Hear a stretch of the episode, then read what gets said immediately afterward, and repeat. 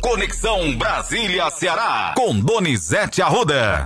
Um ótimo dia para você, Donizete, ótima semana. A gente começa então o nosso papo aqui falando de um assunto muito sério e importante para nós. A Polícia Civil concluiu a investigação sobre a morte de Francisco de Ângeles Moraes, Duarte Moraes, nosso aqui conhecido como Moraes, por todos nós que trabalhamos com ele. Bom trabalho para você, vamos falar nesse assunto. Bom dia, Matheus, bom dia, Vídeo News. Olha, Matheus, dizer que a gente trouxe o caso aqui quando foram presos os suspeitos, né, lá atrás em junho.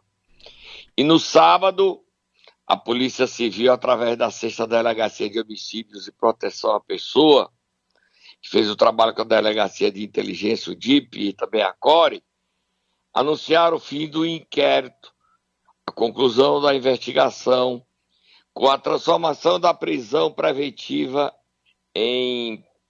era provisória em preventiva. Dos dois, dos três envolvidos.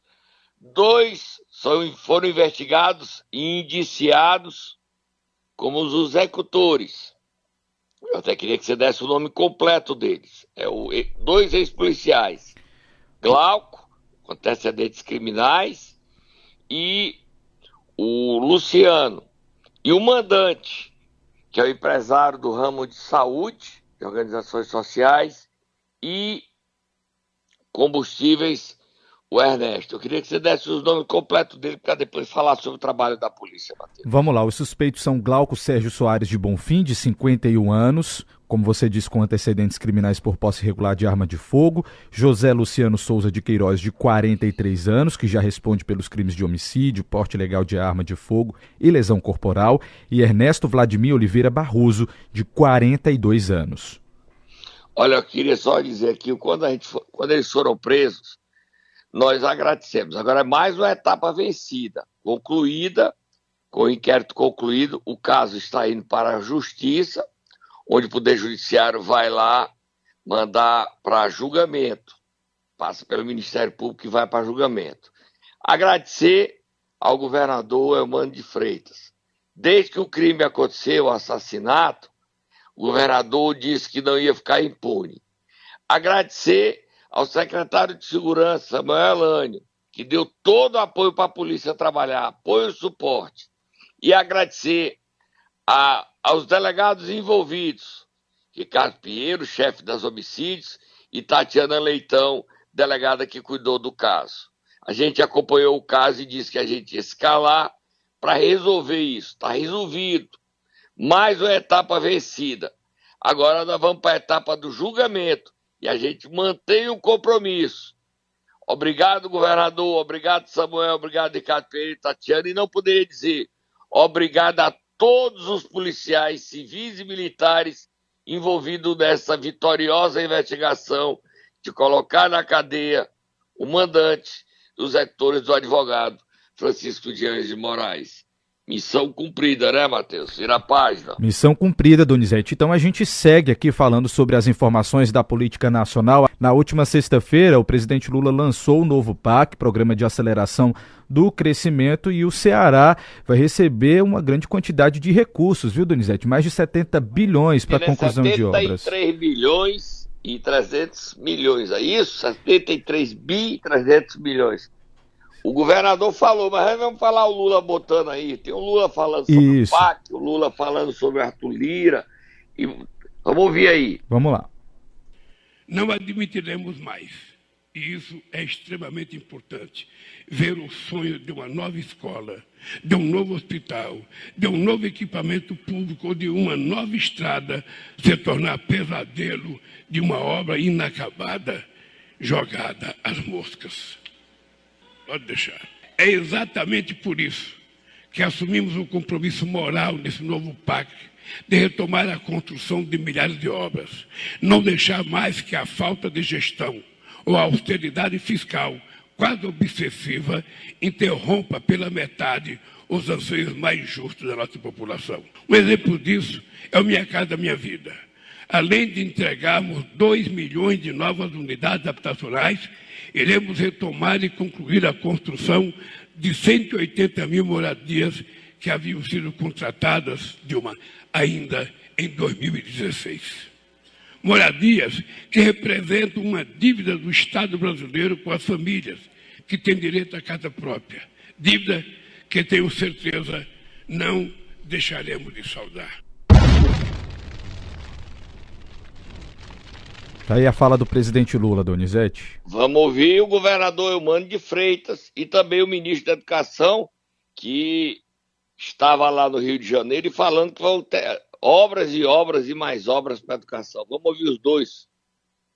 Nós fizemos várias solicitações ao presidente Lula de investimento no Ceará. Solicitação de uma duplicação da BR-116, nós vamos ter que ver até onde dá para a gente fazer nesse primeiro momento que é duplicar a BR-116 para poder você sair de Fortaleza aí no lado do Vale do Jaguaribe, no rumo do Cariri, com uma estrada duplicada. Só que você vai ganhar de conforto e segurança, é muito importante para nós, para a circulação de mercadoria. A conclusão da Transnordestina, gente. A Transnordestina é uma via férrea que vem lá do Piauí, de uma região que produz muita soja, região que produz muito milho, e que vai poder vir até o porto do Pecém de trem para exportar para o mundo inteiro, mas também pode parar e os nossos criadores suíno, de leite, que produz leite, de frango, produz ovos, vão poder comprar milho e soja mais barato. E ao mesmo tempo nós vamos dobrar só com grão a nossa movimentação de carga do porto. Ainda vai ser exportado por aqui minério de ferro. E essa empresa que vai produzir hidrogênio verde vai vender fertilizante lá para a região que produz grão. É uma obra estruturante para mudar a economia do Ceará nos permite pensar em Porto Seco, ou seja, uma área industrial na região do Cariri, na região do Sertão Central, para exportação através do Porto do Pecém. Solicitamos a gente concluiu o anel viário, estamos aí nas tratativas para poder assinar o convênio para acabar com o sofrimento de quem está ainda andando no anel viário. São aí os destaques, viu, Donizete, de onde o dinheiro vai ser investido. Agora vamos ouvir o ministro da Educação, Camilo Santana serão investidos 4 bilhões de reais para ampliar as matrículas de tempo integral nas escolas públicas desse país, para que o nosso jovem possa no primeiro período fazer a sua disciplina e no segundo período fazer um curso de informática, ter um ensino profissionalizante, fazer atividades culturais, atividades esportivas. Esse é o compromisso desse governo ministro Camilo Santana. É, vamos ver, o Porto Seco Cariri é uma conquista muito grande, são 73 bilhões e 200 bilhões, que esse dinheiro venha. Só a BR-116 vai dar um ganho enorme, tem o anel viário, conclusão do anel viário. A notícia é boa, agora vamos trabalhar, já já a gente vai falar mais sobre emenda, o relator da LDO já tem novidade, já já a gente traz. Agora nós vamos para o próximo assunto para terminar, né, Matheus? Exatamente, Donizete. Só deixar registrado aqui que teve um torta de climão lá no, no evento, porque o governador do Rio de Janeiro foi vaiado, governador Cláudio Castro. E aí o presidente Lula, para defender o governador e a presença do governador, ele usou o presidente da Câmara, Arthur Lira, de exemplo. Diz que Arthur Lira era oposição, sempre foi oposição, mas que estava ali gerando uma amizade com o governo pela instituição, Donizete. Vamos ouvir esse trecho porque gerou muito burburinho, viu? Tá bom, vamos ouvir é um esforço de respeito mútuo. Vamos ouvir. Às vezes a gente fica, eu e a Dilma, que temos experiência porque já fomos presidentes, a gente fica muito incomodado, porque as pessoas são nossos convidados. Vamos pegar o exemplo do Arthur Lira, que está aqui, o presidente da Câmara. O Arthur Lira é nosso adversário político desde que o PT foi fundado. Ele é nosso adversário e vai continuar sendo adversário. Nós temos um momento de campanha em que nós vamos nos xingar, nós vamos falar mal do outro, mas quando termina a eleição, que cada um assuma o seu posto, ele não está aqui como Arthur Lira, ele está aqui como presidente de uma instituição que o poder executivo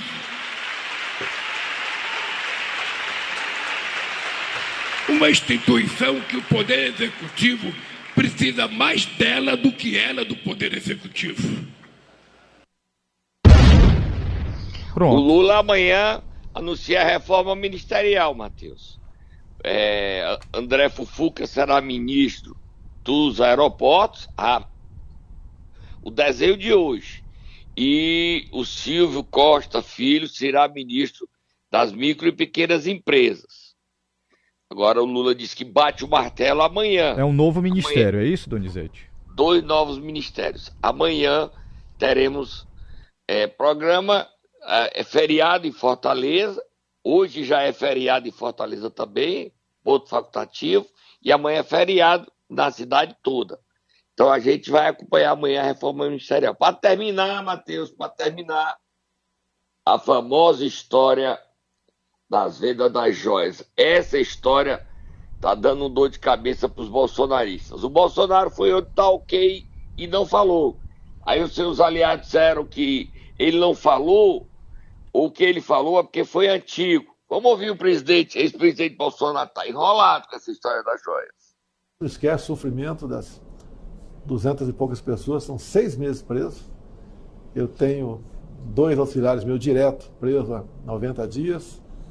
Tem dois que não eram diretos meus, mas estão presos ainda, são da ativa, o Cid, mas o Sargento Reis. E cuja punição, se fossem culpados, pode até ser, não sei, tá? não seria passível de dessa preventiva que estão sofrendo agora. O objetivo é sempre aquela história, uma delação premiada, vai delatar o quê? Tá? E a outra é me atingir. Presidente Bolsonaro, esse discurso não cola mais não. Tá claro. Olha, presidente, o senhor transformou um almirante em muambeiro, Beto que trouxe as joias lá da Arábia. O senhor transformou um general de quatro esteiras em um camelô em Miami, vendendo as joias lá em Miami. A Polícia Federal não quer e não propõe mais delação premiada para o tenente-coronel Mauro Cid. Tanto que o advogado dele pediu para sair. Não precisa mais de delação. Os e-mails de Mauro Cid entregaram tudo, tudo. 68 mil dólares recebidos na venda de joia na conta do general Lorena Cid, o dinheiro transferido para sua conta. Tanto é que quebraram seu, pediram a quebra de seu sigilo fiscal e bancário do senhor e da ex-primeira-dama Michele Bolsonaro. Ela se exaltou ao lado do cabeleireiro dela, jogaram água na cara de uma pessoa em Brasília, neste final de semana que terminou ontem. Presidente, tem que ter uma defesa agora. Essa história de vender joias que o senhor ganhou para o país, você só pode ficar com presente até 300 reais. Ah, o Lula, o que o Lula é, não estamos discutindo, ele pode ser tudo. Agora, receber presentes, vender e ficar com o dinheiro, levar no avião presidencial. A gente já tinha levado já tinha levado droga, agora levar presentes de ouro, ouro ganhos por governos da Arábia. E por que, é que eles deram tanto dinheiro? Recomprar joias. Frederico Alcete tem que ir para os Estados Unidos recomprar o relógio Rolex que tinha sido vendido. Isso pega muito mal. O presidente nacional do PL só tá Moab, Matheus. Valdemar Costa Neto determinou que André Fernandes e Dr. Jaziel, por enquanto, fiquem falados, calados. O espaço está aberto. Nós não vamos entrar, não. Vamos acompanhar. Sim, Tudo isso não sou eu que estou dizendo. É a Polícia Federal. É a Polícia Federal. Eu não estou dizendo nada. E o espaço está aberto para até Bolsonaro mandar uma gravação e colocar. Nós fomos atrás na, nas redes sociais dele falando para dar a posição dele aqui. Sim, vamos lá, Donizete. Tomar uma água, tomar um suquinho de maracujá, porque tem muita informação ainda no próximo bloco. Momento Nero! Vamos lá, Donizete, mais uma semana começando e nesta segunda nós iremos acordar quem? O relator da LDO é manchete do Globo, manchete do Estadão, manchete da Folha, manchete do Valor Econômico o deputado federal cearense é manchete de todos os principais jornais do Brasil, Danilo Forte. Vai, Tata, acorda ele!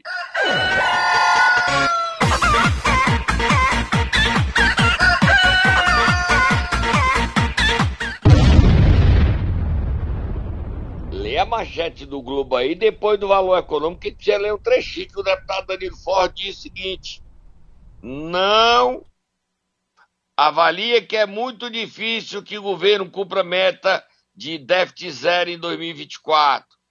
Danilo Forte, disse que não entregará texto, ou seja, a LDO que dê margem para ficção. O PT está contra o déficit zero em 2024, porque vai ter que faltar dinheiro para obras. As obras seriam feitas só em 2025. O PT é contra, porque tem eleições municipais. Lê a manchete do Globo. Eu li aqui do Valor Econômico. Lê a manchete, Matheus. Manchete do Globo: controle orçamentário. Centrão quer ampliar emendas obrigatórias e amarrar governo com cronograma de repasses. Essa é a manchete do Globo. Tem mais. Congresso quer ampliar emendas que o governo é obrigado a pagar. Tá aí são as duas manchetes do Globo sobre esse mesmo assunto. Agora eu te pergunto. Você podia ler a Valor Econômico, que já lê Vamos a matéria lá. do Valor Econômico. Vamos lá então mudar aqui para o jornal Valor Econômico, edição desta segunda-feira, que diz o seguinte: relator da LDO vai prever envio de emendas parlamentares para PAC. Trecho da e matéria. A matéria um trechinho, dois parágrafos. Diz assim: um relator da Lei de Diretrizes Orçamentárias em 2024, o deputado Danilo Forte, confirmou que incluirá em seu parecer uma rúbrica para permitir que parlamentares direcionem emendas ao orçamento para o novo programa de aceleração de crescimento PAC lançado na semana passada pelo governo. Em entrevista ao Valor, Forte defendeu que, sem a medida, o pacote de obras de infraestrutura não cabe na previsão de gastos para o ano que vem. Segundo o parlamentar, incluir o programa no orçamento sem o reforço das emendas exige que o governo consiga elevar as receitas necessárias para cumprir a meta de déficit zero prevista para 2024, o que ele considera muito difícil, por isso, ele também defende que o objetivo seja revisto. Donizete, você quer que eu leia aspas Lê só aqui? uma. Essa história da rubrica aí é importante, né? Os deputados poderão... O Ceará tinha orçamento secreto. O Ceará foi o quinto estado a receber mais dinheiro na saúde no ano passado. Quinto. E aí, essa, o novo PAC prevê o total do PAC de 371 bilhões em investimentos públicos ao longo dos próximos quatro anos. Embora as emendas parlamentares também façam parte do orçamento, a destinação de recursos indicados por, por congressistas tem o potencial de diminuir o comprometimento dos orçamentos dos ministérios. Ao defender a inclusão da rubrica de dinheiro orçamentário para o PAC, diretamente pelo deputado, Danilo Forte faz o aceno ao governo é, o parlamentar também quer incluir na LDO um calendário para a execução das emendas. Hoje esses gastos são impositivos, mas o executivo tem o poder de controlar o fluxo da liberação ao longo do ano. Aqui é o X da rubrica. O governo agora vai ser impositivo e vai ter o prazo para pagar. O deputado Danilo Forte fazendo história, fazendo ouvindo o Congresso e atendendo os interesses do Congresso, mas também negociando com o governo Lula. Sentando-se, sexta-feira ele teve, quinta ou sexta, dois dias está conversando com o Fernando Haddad, ministro da Fazenda, e hoje é quem está fazendo essa articulação para garantir o PAC e garantir a imposição das, das emendas com prazo estabelecido tem que ter agora emenda na Assembleia Legislativa do Ceará. É o que trabalha o deputado Felipe Mota para garantir no orçamento do ano que vem, do orçamento estadual. Próximo assunto, Matheus. Mudando de assunto, Donizete, nós iremos a Santa Quitéria. A Câmara Municipal rejeitou o pedido de cassação do prefeito afastado Braguinha. A gente falou sobre isso na sexta-feira. Acompanhamos então todo o processo não é surpresa. Agora, eu acho que os aliados do prefeito afastado, Braguinha, erraram. Se eles foram investigar a Lígia Protásio por questão política, por uma coisa menor, e eles não abrem um processo de cassação por alguém que está afastado do cargo pela justiça por seis meses, é muito mais grave. É dois pesos e duas medidas.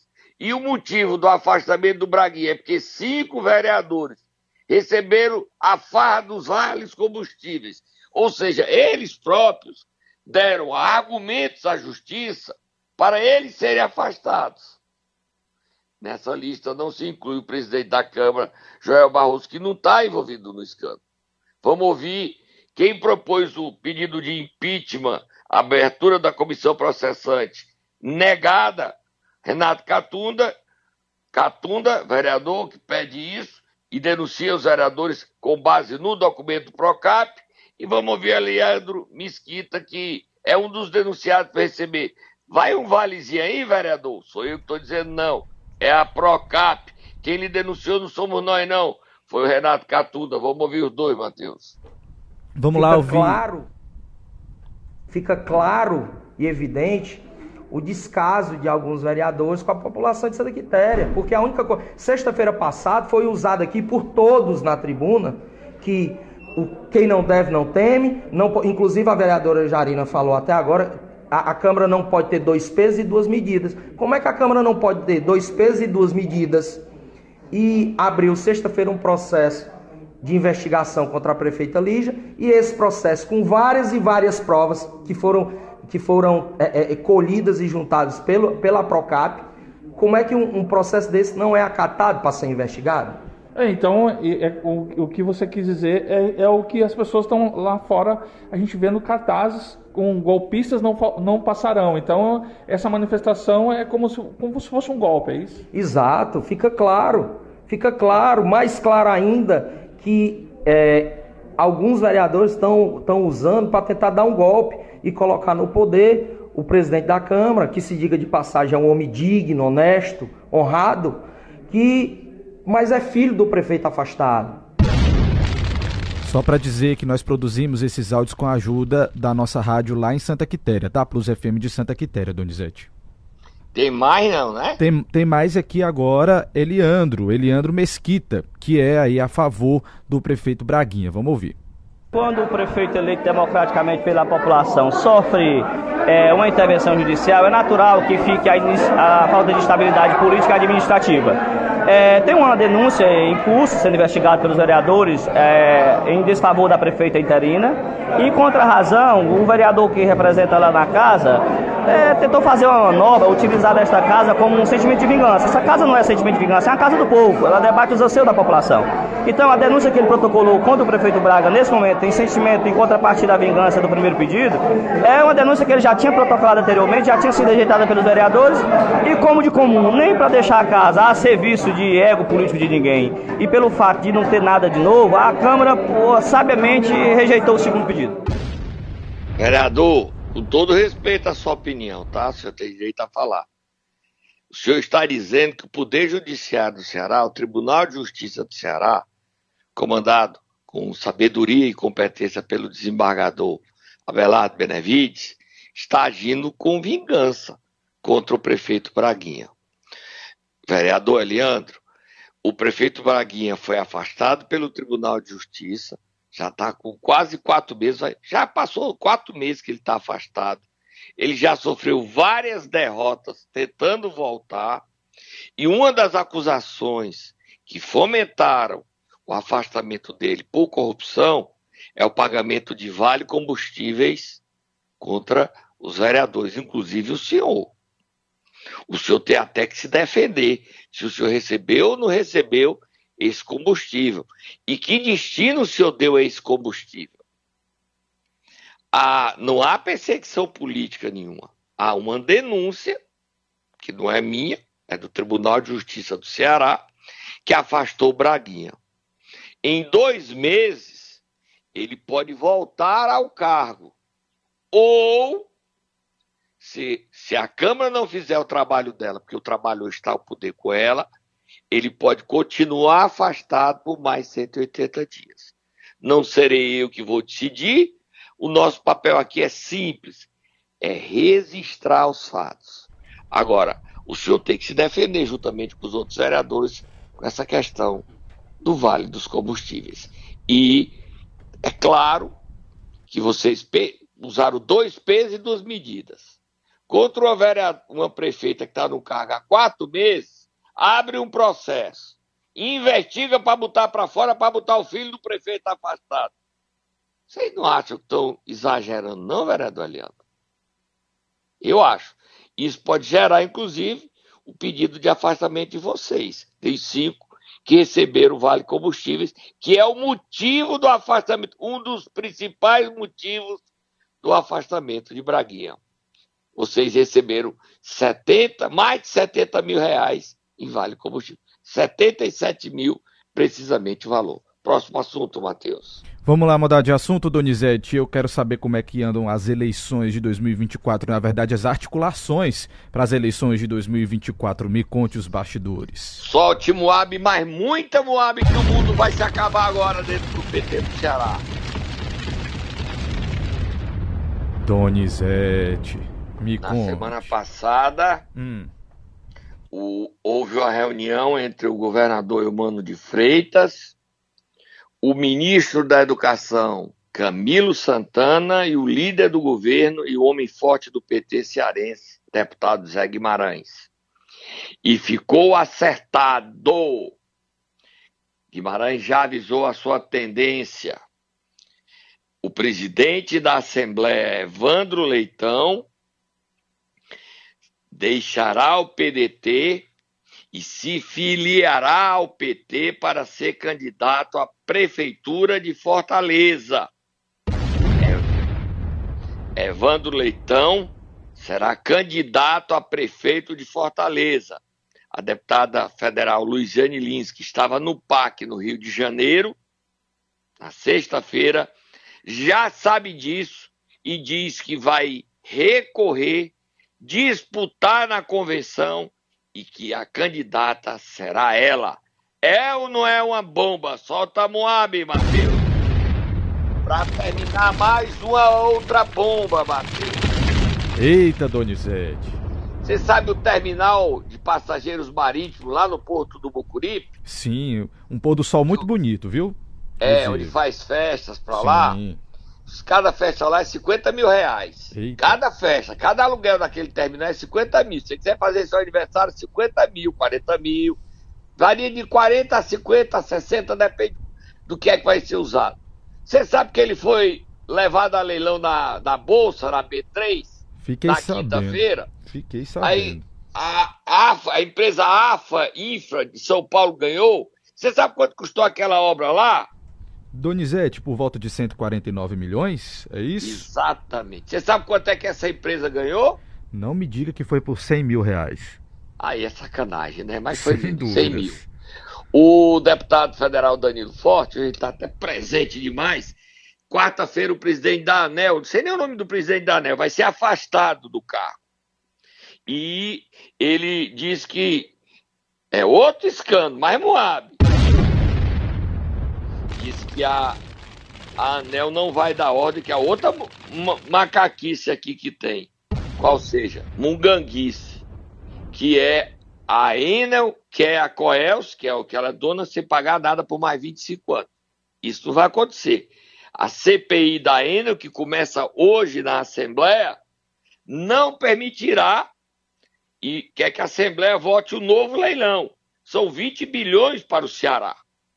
É a macaquice do, do terminal marítimo por 100 mil, que tem que o deputado Danilo também vai denunciar para pedir a anulação. A macaqui, a munganguice da Enel ser prorrogado por mais 25 anos. Você sabe quanto é que a Enel fatura por ano, Matheus? Quanto, Donizete? Me diga aí. 60 bilhões de reais. Vamos Esse lá. dado foi, foi me dado pelo o deputado Felipe Mota, que começa hoje. Então, o presidente da CPI, a gente confia nele, Fernando Santana, relator Guilherme, e que essa CPI da Enel dê resultado, qualidade no serviço, e a gente vai cobrar aqui a anulação para que o governo federal, o ministro Márcio França, anule essa licitação do terminal de passageiro. 149 milhões por 100 Vamos. mil para investir 3 milhões em, quatro, em 20 em 4 anos. Diz que até mais, em 4 anos. Não é 4 só não, é bem mais, viu? Em 20 anos, parece. Vamos 20 lá, anos. Donizete. Tô indo embora. Tchau, Matheus. Tchau. Amanhã é feriado, mas você trabalha, tá? Tá combinado então o nosso encontro aqui às 7 da manhã. Na verdade, você é às 7h20, trazendo as informações da política local e nacional.